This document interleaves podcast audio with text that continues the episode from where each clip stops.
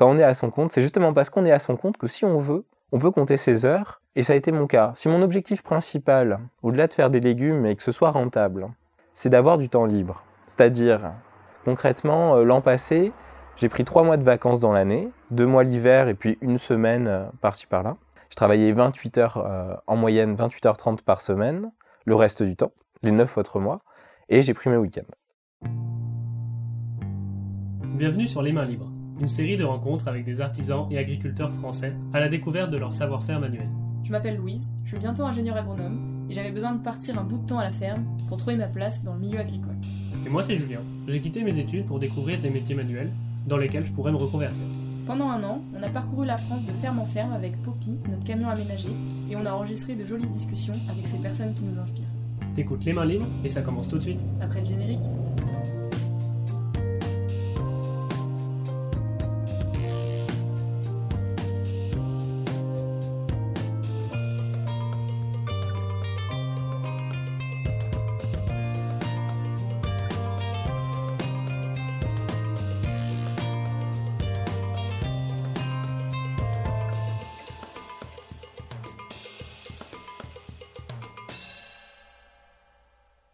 Pour ce douzième épisode des Mains Libres, on t'emmène dans l'Ariège, chez Joachim qui a 30 ans et s'est installé en maraîchage.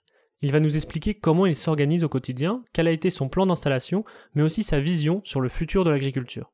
On te souhaite une très bonne écoute en sa compagnie. Bonjour, Joachim. Bonjour Julien, Louise. Est-ce que tu peux te présenter et nous présenter euh, ta ferme? Alors, euh, je m'appelle Joachim, euh, j'ai 30 ans, euh, j'ai lancé euh, l'activité agricole il y a 5 ans, en 2017. Euh, avant ça, j'ai fait deux années de woofing et encore avant ça, trois années de, biologie à l'université que j'ai pas validé à la fin. donc au niveau de la ferme, je fais environ 4000 mètres carrés, c'est-à-dire 0,4 hectares de maraîchage en bio. Euh, très peu mécanisé, plutôt un non-travail du sol. Et après sur la ferme, on a avec Hélène euh, un peu plus d'un hectare de vergers fruitiers euh, variés, en mode pré-verger, c'est-à-dire avec des arbres qui vivent longtemps et qui sont, qui sont distancés. Voilà, c'est pas des vergers où il y a un arbre tous les. Ouais. voilà, petite structure, peu de charge. D'accord. Et euh, du coup, pourquoi tu as voulu partir euh, dans le maraîchage Parce que du coup, tu as fait des études de, biologie et tu as arrêté. Du coup, tu les as pas validées, il me semble, c'est ça. Et après, comment tu t'es formé Comment tu Est-ce que tu t'y connaissais un peu dans ce domaine? Il y a un truc sur lequel je veux appuyer, c'est que c'est assez rare de rencontrer des gens qui font ça aussi jeunes alors que ils n'ont pas grandi là-dedans. Euh, et on en parlait de se dire, bah nous, on a à peu près l'âge que tu avais quand tu t'es lancé dans, tu t'es dit que tu allais faire du maraîchage. Euh, comment ça t'est venu? Pourquoi tu as fait ça? Alors, il y a deux questions. Euh, comment ça m'est venu? Euh, Quand j'ai eu 20 ans environ, j'ai précisé un peu plus ma vision du monde. Et je, je me suis senti très bien dans les idées de décroissance. C'est-à-dire cette idée, en fait, que on consomme trop parce qu'on a trop de moyens en France et que la consommation induit, de la destruction de l'environnement et de l'exploitation humaine. Euh, donc, quand j'étais alors universitaire, c'est-à-dire j'étais étudiant à la fac, et euh, j'ai commencé à poser des questions. Je me suis rendu compte que finalement le monde scientifique n'allait pas dans une logique d'amélioration des conditions de vie humaines et environnementales, qu'elle n'allait pas vers une réduction des inégalités. Euh, donc, vu que je me sentais pas en accord avec le système euh, capitaliste actuel, euh, j'essaie de trouver une alternative. Puis en, discutant avec des amis aussi, on, a fait ce, chemin-là. Et euh, cette alternative, c'était de gagner en autonomie. C'est un truc assez basique. Puis il y, a cette expression à la mode, qui était déjà à la mode il y a environ dix ans, c'est trouver un boulot qui a du sens. Qui a, c'est pas trouver un travail pour avoir de l'argent, pour travailler, pour apporter sa pierre à l'édifice de la société, parce que euh, la société, cette société-là ne, m'intéresse pas, je trouve pas qu'elle soit vraiment bonne pour, pour l'humain.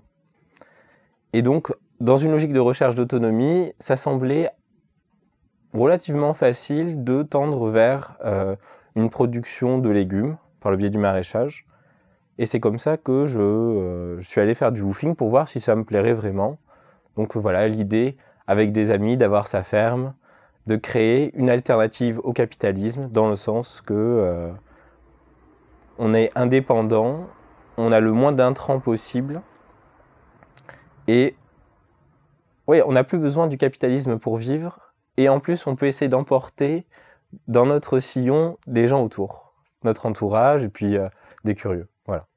Donc j'ai fait deux années de woofing et euh, donc dans l'idée de devenir maraîcher. Au début par curiosité, pour voir si ça me plairait vraiment. J'ai pas fait du woofing euh, classiquement, c'est-à-dire que je travaillais pas 4-5 heures par jour, mais je demandais à travailler autant que les maraîchers chez qui j'allais, et maraîchères, euh, pour me rendre compte vraiment de la, du travail et de la tâche à fournir, de l'ampleur, euh, des moyens utilisés, de l'organisation, de l'énergie à déployer pour que ça fonctionne, pour faire en sorte que ça marche. Et bon, euh, après deux, trois expériences, je me suis rendu compte que c'était vraiment ça qui m'intéressait. Euh, ça a été un soulagement parce que je trouve que c'est très insécurisant de ne pas savoir ce qu'on veut faire quand on est dans une société où le travail est si important, où on se définit par son travail. On dit, euh, on, se nomme, puis après on dit je suis boulanger. Voilà, c'est notre travail et notre statut. C'est presque nous même. C'est une fusion de tout ça. Et et voilà, donc en, me rendant compte de ça, j'ai eu l'impression de trouver un travail qui me semblait avoir du sens. Je me suis rendu compte assez vite que euh, on avait le, climat et euh, les conditions pour, en France, être autonome en fruits et légumes. Et euh, alors que finalement, on importe la moitié de, ce de fruits et légumes qu'on consomme. et bon, comme ça me faisait peur de me lancer, je suis et pour parce que c'est dur de, lancer une entreprise, surtout que, comme tu l'as dit, Louise, euh, je viens pas du tout du monde agricole. Personne dans ma famille a fait de l'agriculture euh, euh, ces trois dernières générations. Mm. donc, vu qu'en lancer une entreprise, c'est prendre des risques, je voulais trouver un système où il fallait amener le, plus, le moins d'argent possible pour le lancer. Et donc, c'est comme ça que je, je suis allé vers ce qu'on appelle le maraîchage sur sol vivant, c'est-à-dire la permaculture euh, à grande échelle, la permaculture professionnelle, disons, euh, qui est très peu mécanisée. Il n'y a pas l'achat de tracteurs, il n'y a pas l'achat euh, de grandes surfaces, il y a peu de charges. Et donc, à la fois, par cette fonction, j'avais l'impression de devenir autonome par rapport à l'achat de légumes, vu que c'est moi qui les produisais, qui les cultivais. Et dans le même temps, je voyais que je pouvais lancer cette structure sans pour autant faire un emprunt aux banques parce que euh, le, coût de départ était peu important, peu de risques, peu de coûts de départ. Euh, ça allait bien avec mes idées en rapport avec la décroissance et en rapport avec essayer de euh, sortir du capitalisme, de vivre autre chose. Voilà. Juste par rapport à ça, il y a un truc qu'on a évoqué ensemble l'autre jour, c'était l'organisation, du fait que tu savais exactement comment tu allais t'organiser quand tu as démarré. Et moi, ça m'a fait penser un peu à un autre truc que tu m'as dit où t'étais. Euh, pas que tu te sentais pas légitime, mais t'étais un peu inquiet de comment ça allait être pris par d'autres gens ou des conseils qu'on allait te donner, etc. Et du coup, t'as tout organisé un peu à l'avance, euh, très sûr de ce que t'allais faire? Oui, quand je me suis formé, donc quand j'ai fait du woofing, j'en ai fait pendant deux ans. Euh, j'ai travaillé dans une quinzaine de fermes et j'ai posé énormément de questions. Euh, je me suis j'ai eu la plupart du temps accès à la comptabilité, tout ça, pour vraiment être sûr de mon coup un peu, euh, savoir à la lettre ce que je voulais et ce que je voulais pas, qu'est-ce que je voulais acheter et qu'est-ce que je voulais pas acheter, comment je voulais fonctionner, à quelle échelle? Et c'est vrai que le milieu agricole, c'est la vision qu'on a du milieu agricole, c'est des tracteurs et des champs à perte de vue en monoculture, ou alors énormément de, de bêtes. Bon, et donc c'est difficile d'acheter un, champ qui, anciennement euh, était un champ céréalier euh, pendant des décennies, d'y aller. Et en fait, on débarque dans un village comme ça, et on dit maintenant qu'on a acheté ce terrain, ça sera plus ça. Sera plus ça. On peut pas dire que ce sera plus jamais ça, mais pendant longtemps, ça a pu être ça. et euh, on va laisser pousser les arbres, on va laisser pousser l'herbe, même si les voisins disent que ça salit, que, parce que ça, ça fait, euh, ça fait grainer, ça fait des plantes sauvages et que derrière, ça va être plus difficile pour cultiver comme il faisait avant. En même temps, c'est pas mon objectif. Euh, et donc, quand on n'est pas issu du milieu agricole et qu'en plus on transforme le milieu agricole euh, localement, on reçoit des remarques et puis même on peut s'imaginer des choses. Bon, on m'a dit plusieurs fois que ce que je faisais euh, n'était pas de l'agriculture. Moi, je ne suis pas le seul. En maraîchage bio sur petite surface, c'est souvent le cas. Euh, c'est vrai que des organismes comme la SAFER ou la Chambre d'agriculture ne prennent pas ce genre de projet au sérieux. Même ils, vont, ils peuvent le dire, la SAFER nous a dit clairement, euh, nous a que c'était pas de l'agriculture et que ce genre de projet les intéressait pas, que c'était pas viable. Voilà. Bon, aujourd'hui, euh, je vois que euh, c'est bien plus viable que la plupart des structures agricoles euh, que j'ai pu observer en tout cas. Voilà. Sans pour autant être dépendant des primes, des subventions nationales ou européennes. Du coup, je voudrais rebondir là-dessus parce que tu dis t'es pas forcément pris au sérieux par des organismes, on va dire officiels, mais à contrario, t'as quand même tu nous as présenté un schéma euh, hyper rentable euh, à la fois économiquement et intéressant euh, sur le plan physique. Tu prends des vacances, tu travailles pas le week-end. Tu fais pas des heures incroyables et t'as quand même une organisation qui fait que physiquement c'est dur, mais c'est pas non plus tout ce qu'on pourrait s'imaginer. Euh, du coup, ça c'est un truc que t'as mis en place et en fait ça marche. Et est-ce que tu peux nous dire pourquoi? Pourquoi ça marche? Ouais, enfin comment tu t'organises pour que ça marche? Parce que l'autre jour tu nous as dit, tu m'as dit euh, que c'était facile d'être maraîcher. Euh, pas du tout de manière péjorative pour les autres, mais juste que tu comprenais pas pourquoi ça marchait pas trop ailleurs et il y avait des gens qui galéraient. Et en fait, j'ai trouvé ça intéressant de voir euh, que sans méchanceté, en fait, c'est vraiment ton système, il a l'air de fonctionner tellement parfaitement que tu peux pas comprendre pourquoi chez les autres ça marche pas. Et du coup, je voudrais savoir pourquoi chez toi ça marche si bien. Alors je dirais il y a plusieurs choses. La première, je dirais quand même qu'il y a assez peu de maraîchers qui s'installent et qui ont deux ans dans les pattes euh, de ferme, en maraîchage pur, maraîchage bio uniquement, différentes structures. Euh, en général, euh, les gens qui s'installent ont moins d'expérience. Ça, c'est une première chose.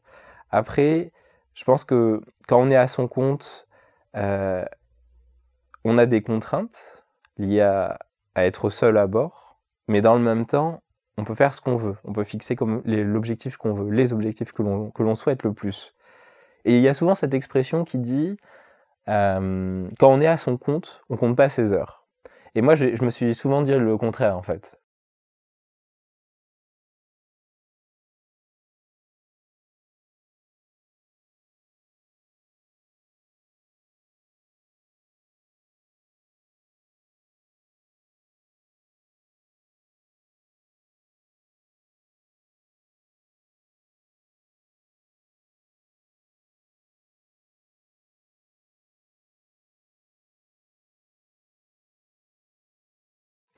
Et si je suis arrivé donc en, quatrième année à avoir ce résultat-là, et en troisième année déjà j'étais sur quelque chose de similaire, c'est parce que j'ai fixé toute ma stratégie, toute mon organisation en fonction de ça. C'est un de mes objectifs principaux.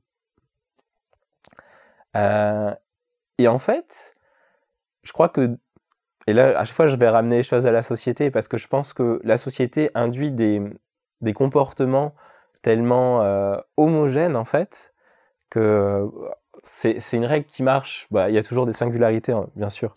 Euh, il y a une société de la valeur du travail où on travaille énormément et même quand on est à son compte dans cette société, par conséquent, on ne se sent pas légitime à se dire c'est bon, j'ai fait le boulot, j'ai travaillé 20 heures cette semaine, je m'en sors économiquement, je m'arrête.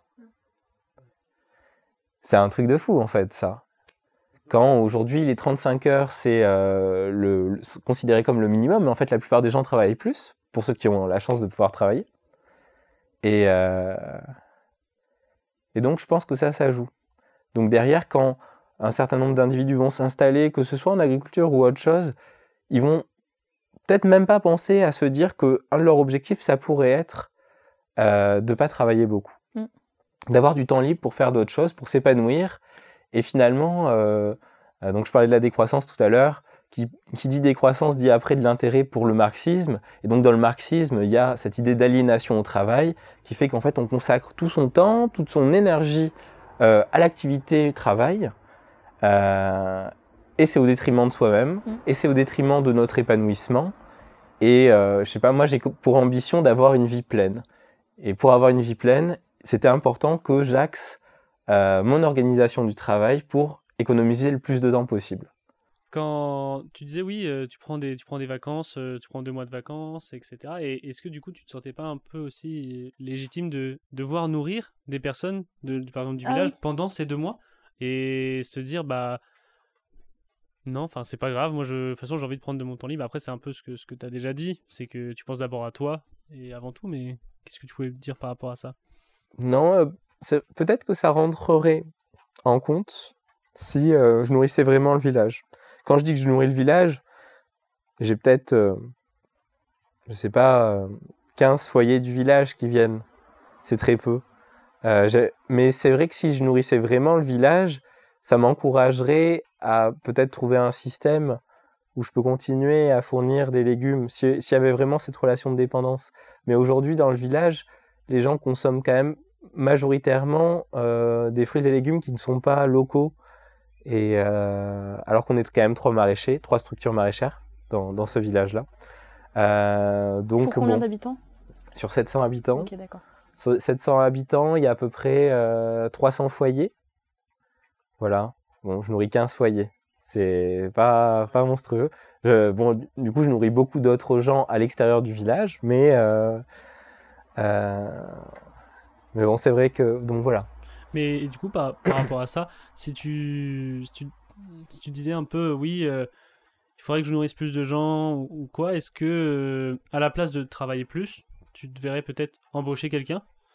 C'est une question difficile, euh, ça. Parce que embaucher quelqu'un, ça dépend dans quelles conditions.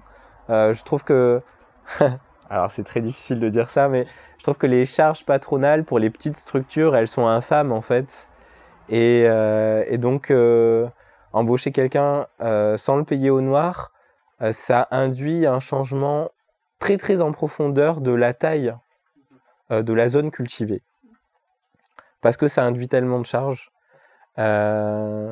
donc aujourd'hui, moi j'ai l'impression de préférer des structures avec une seule personne officiellement, et peut-être après des stagiaires ou des woofers pour aider, plutôt que une structure avec un salarié, parce que les charges sont tellement importantes pour ce salarié que ça induit euh, une augmentation assez, voire très importante du coût des légumes.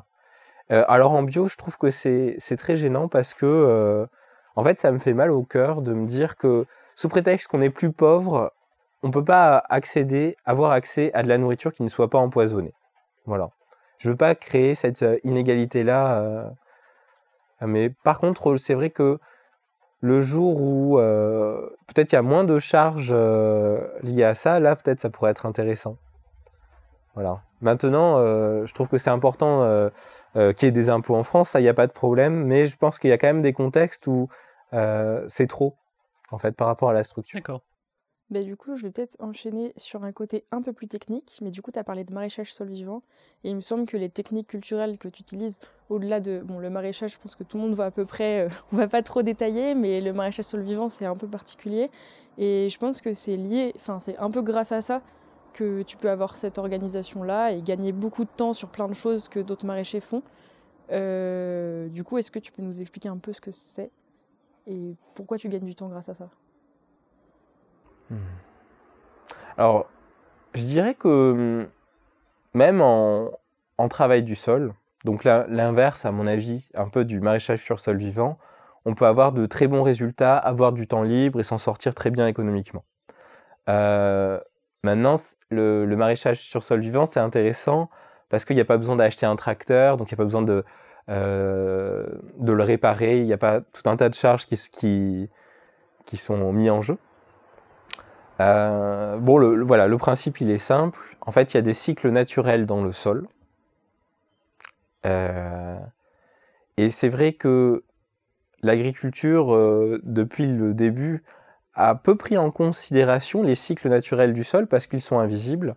Et donc, en fait, c'est vrai qu'on les voit assez peu, mais ils permettent de, de préparer le sol sans une action mécanique. Donc, sans un outil soit manuel, ça peut être une grelinette, ça peut être euh, une houe, ça peut être autre chose, ou alors un tracteur, ou alors même un, cheval qui va tirer un outil.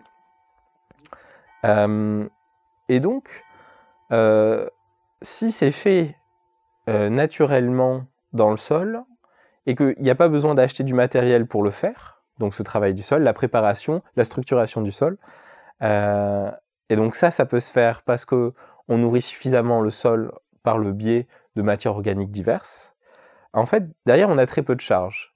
Et progressivement, le chiffre d'affaires, c'est-à-dire euh, le total de tous les légumes vendus euh, à la fin de l'année, correspondent aux bénéfices. Parce que finalement, les charges sont, bon, euh, on peut pas dire pas, significatives, mais peu significatives. Bon, concrètement, l'an passé, j'étais sur un chiffre d'affaires de 22 000 euros. J'ai 3 500 euros de subvention euh, parce que je suis en, agriculture biologique. J'ai 1500 euros de PAC en plus, et ces 5000 euros additionnés répondent à tous mes besoins en charge de fonctionnement et, euh, et de la dégradation du matériel. Euh, et donc, en fait, mon chiffre d'affaires, c'est mes bénéfices. Donc, si je fais 22 000 euros de chiffre d'affaires, en fait, je fais 22 000 euros de bénéfices. Et donc, ça, c'est possible parce que, euh, comme j'ai peu de charges, je peux faire une petite surface. Parce que derrière, j'ai pas besoin de faire une grande surface pour compenser mes charges. Ouais. Donc derrière, si j'achète un sachet de graines de navet à 10 euros et que je prends euh, les deux heures euh, nécessaires à, à bien les mettre en place, euh, je vais ramasser 100, 200 kilos de navets. Je vais être amené à, ramener, à ramasser ça pour deux heures de mise en place. Et donc, c'est- c'est euh, c'est très très rentable comme situation. C'est très très rentable. Euh, voilà. Pour revenir à la question de tout à l'heure sur, par exemple, la, surprise que j'ai vis-à-vis de mes collègues qui ont des difficultés à s'installer, donc et à fonctionner, euh, à prendre du temps libre, euh, à prendre du repos aussi. euh, je dirais que, euh, en plus peut-être du manque de formation au départ, mais bon, au bout d'un moment avec l'expérience, euh, c'est aussi, c'est dit, si on ne sait pas qu'on se lance dans un fonctionnement avec très peu de charges, c'est très difficile en cours de route de changer de chemin, de changer de voie. Une fois qu'on a les tracteurs, ben, on se sent obligé de les, de les utiliser. Ouais. C'est très difficile de se dire bon ben non là ça va pas, je travaille trop, je vends mes tracteurs et je pars sur une autre base. Là, euh, voilà. Donc je pense que ça, ça, ça, ça joue. euh, Bon, euh, je, je pense que dans les années à venir, ma situation va encore s'améliorer. Euh, je pense pouvoir descendre à, à, à 20 heures par semaine euh, et conserver les trois mois de vacances par an, voire un peu plus, euh, euh, parce que le sol sera de plus en plus adapté. Ça fait que 5 ans que, que j'y suis. voilà. C'est ça. Donc je suis en cours de route et je suis pas spécialement sur un sol particulièrement facile. Je suis sur un sol hydromorphe, hydromorphe plutôt argileux. Voilà, les, les conditions de base sont pas excellentes, elles sont euh, correctes, voire bonnes, mais c'est pas extraordinaire. Voilà. Il y a une phrase que, que j'avais relevée, que j'avais beaucoup aimée. Tu m'avais clairement dit si je devais euh, me réinstaller aujourd'hui, j'aurais fait la même chose. J'aurais fait la même chose et voilà, parce que je, je l'ai bien fait et j'étais préparé. Je sais que je voulais le faire comme ceci et, et c'est très bien maintenant. Oui, c'est. euh, Ouais, je, je suis content, j'ai bien réfléchi à mon système, au design permaculturel de départ. Euh, Non, parce qu'en fait, même par rapport à mes objectifs, je pensais pas aller si loin, euh, c'est-à-dire gagner si bien ma vie en travaillant aussi peu.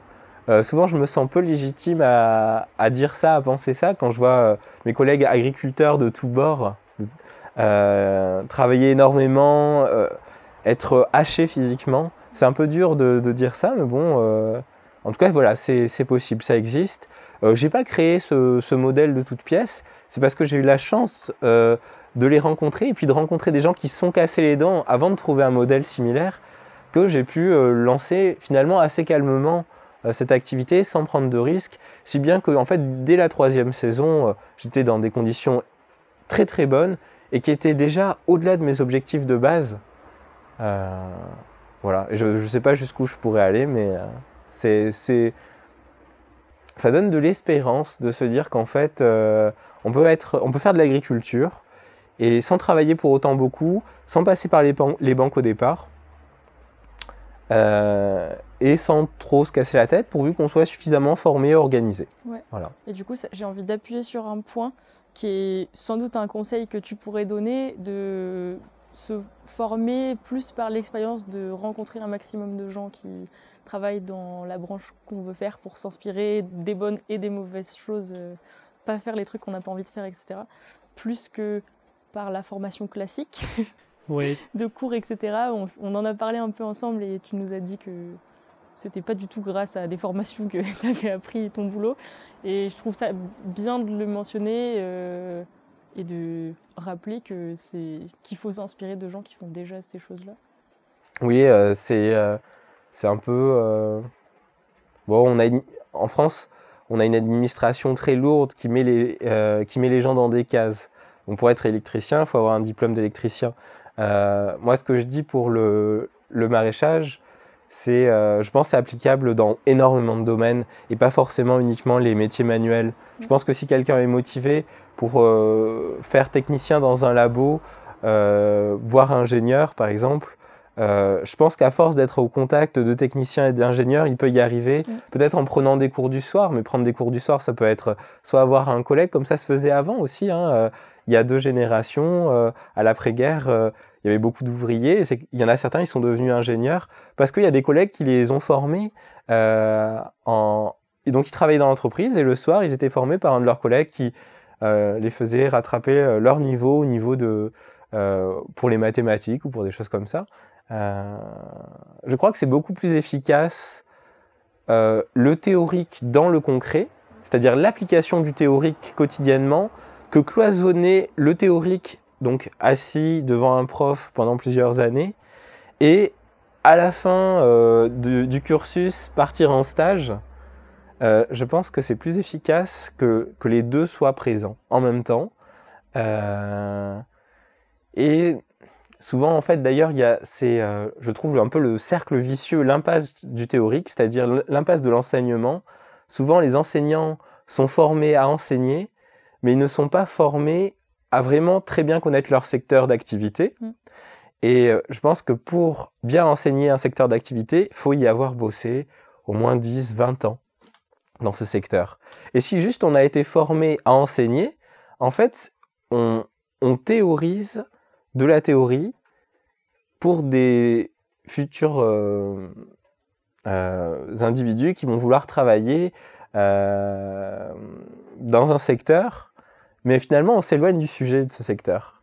Et puis, comment se rendre compte réellement en tant qu'étudiant si le secteur nous intéresse, tant qu'on n'a pas vraiment mis les mains dedans, tant qu'on n'a pas vraiment mis les, pieds dedans non plus. Ouais. Donc c'est le troisième souci de ce cloisonnement. C'est-à-dire la qualité des cours qui est peut-être trop abstrait.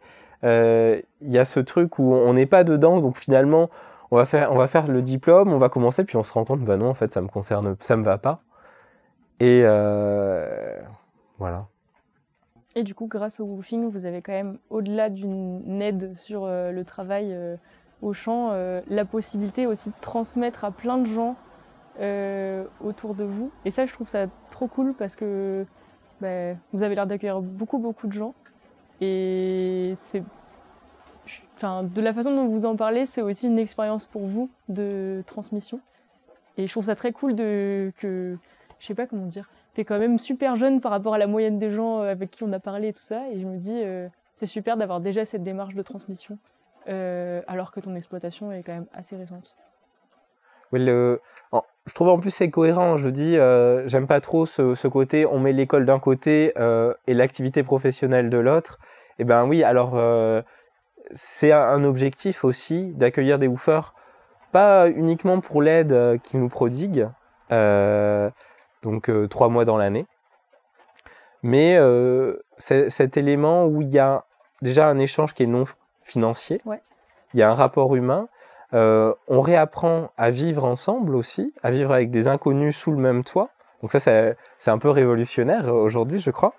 Euh, et c'est vrai qu'il y a cet aspect de transmission concrète où moi, en fait, je me régale à répondre euh, à toutes les questions qu'on peut me poser. Et, ça me fait aussi avancer dans mon travail. C'est-à-dire que quand on enseigne quelque chose, on se rend compte qu'il y a des trous dans notre savoir. Euh, et donc, euh, on, on apprend en enseignant. Ça t'a déjà, déjà arrivé de te remettre en question sur certains trucs que tu faisais euh, au champ, dans la production et tout, suite à des questions de stagiaires ou je sais pas? Oui, ça m'est déjà arrivé. Ça m'est déjà arrivé. Après, des fois, je je l'ai pas forcément mis en, mis en place complètement, mais en tout cas, ça reste dans ma tête. Et progressivement, peut-être que je vais tendre plus vers ce- les propositions ou les questions qu'on va poser. Ouais, Ok. ouais, ouais.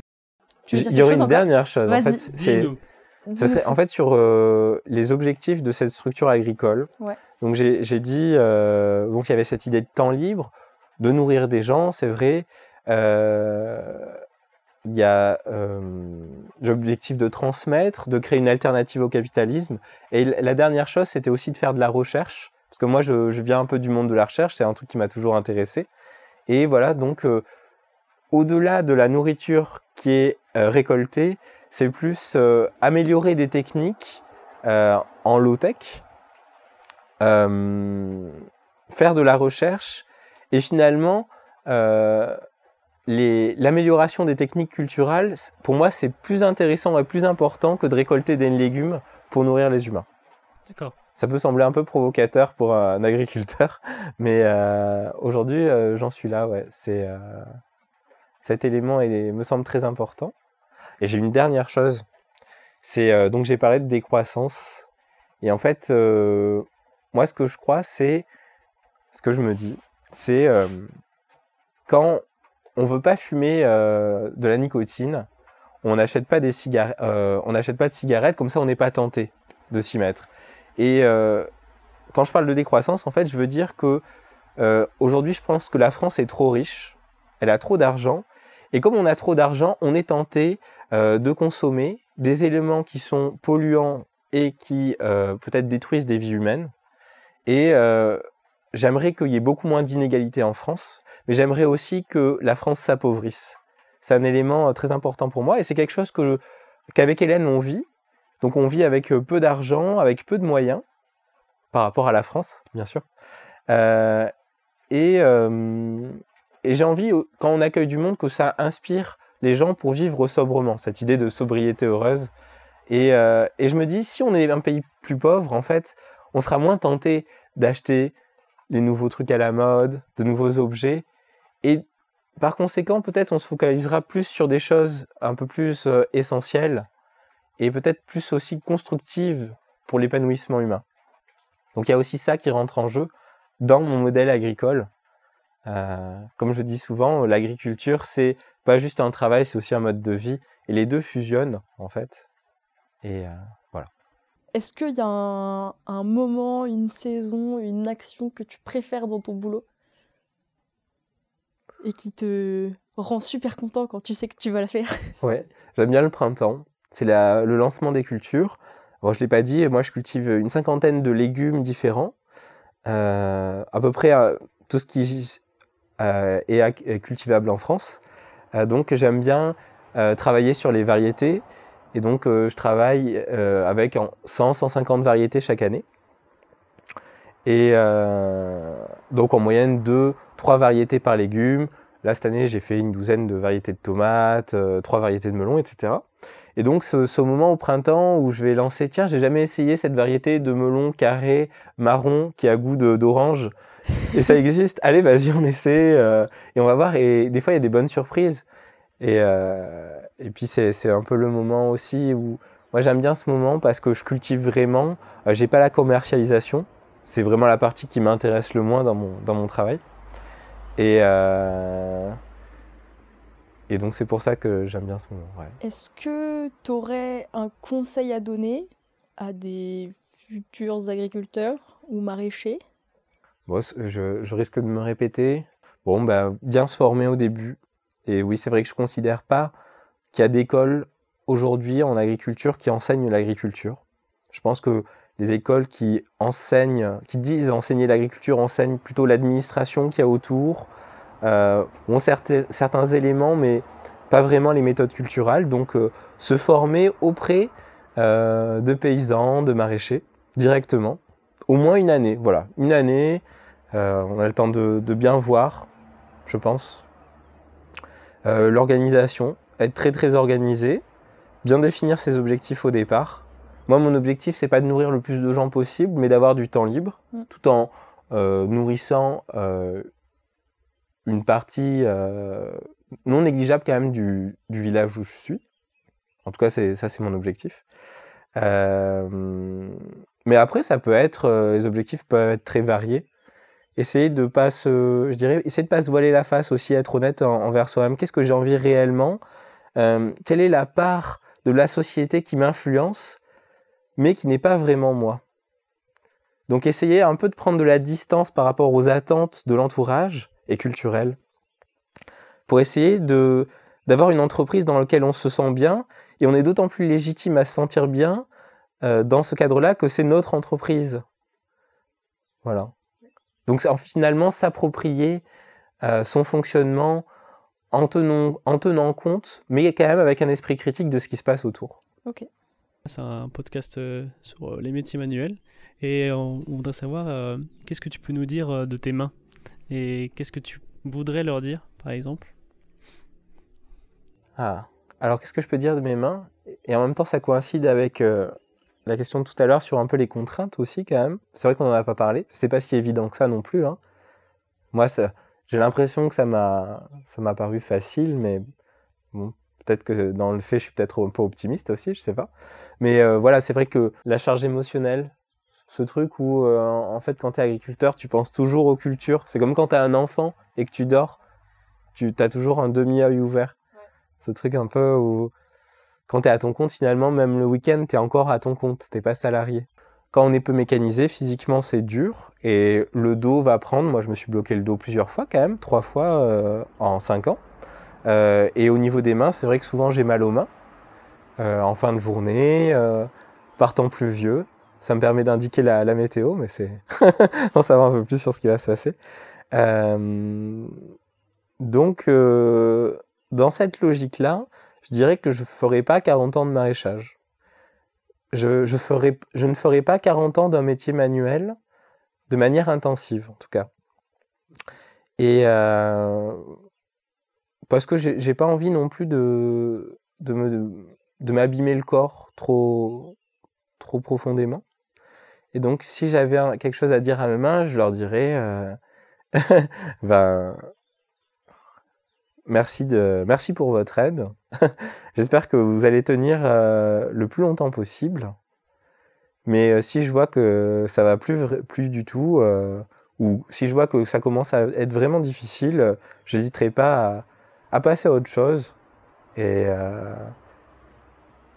parce que je vois trop souvent des, gens qui ont fait un métier manuel toute leur vie, qui ont par exemple leurs clés qui tombent par terre et en fait, pour eux, c'est quasiment impossible de les ramasser parce qu'ils sont trop cassés. Et, euh, c'est quand même très dommage d'avoir euh, une longévité accrue comme ça dans le monde occidental et se retrouver avec une, longévité en bonne santé si basse. Voilà, donc j'ai envie de conserver une, bonne santé, euh, même en vieillissant. On te le souhaite. merci. Très beau mot de la fin. Ben, merci beaucoup. Merci beaucoup. Merci beaucoup, Joachim. Merci d'avoir écouté ce podcast, j'espère que ça t'a plu. N'hésite pas à t'abonner à notre chaîne et de la partager autour de toi. Cet épisode a été financé par Isabelle, alors merci beaucoup pour ton soutien. Dans le prochain épisode, on restera dans l'Ariège pour aller à la rencontre d'Hélène qui crée des habits en feutre de ses propres mains. Allez, à bientôt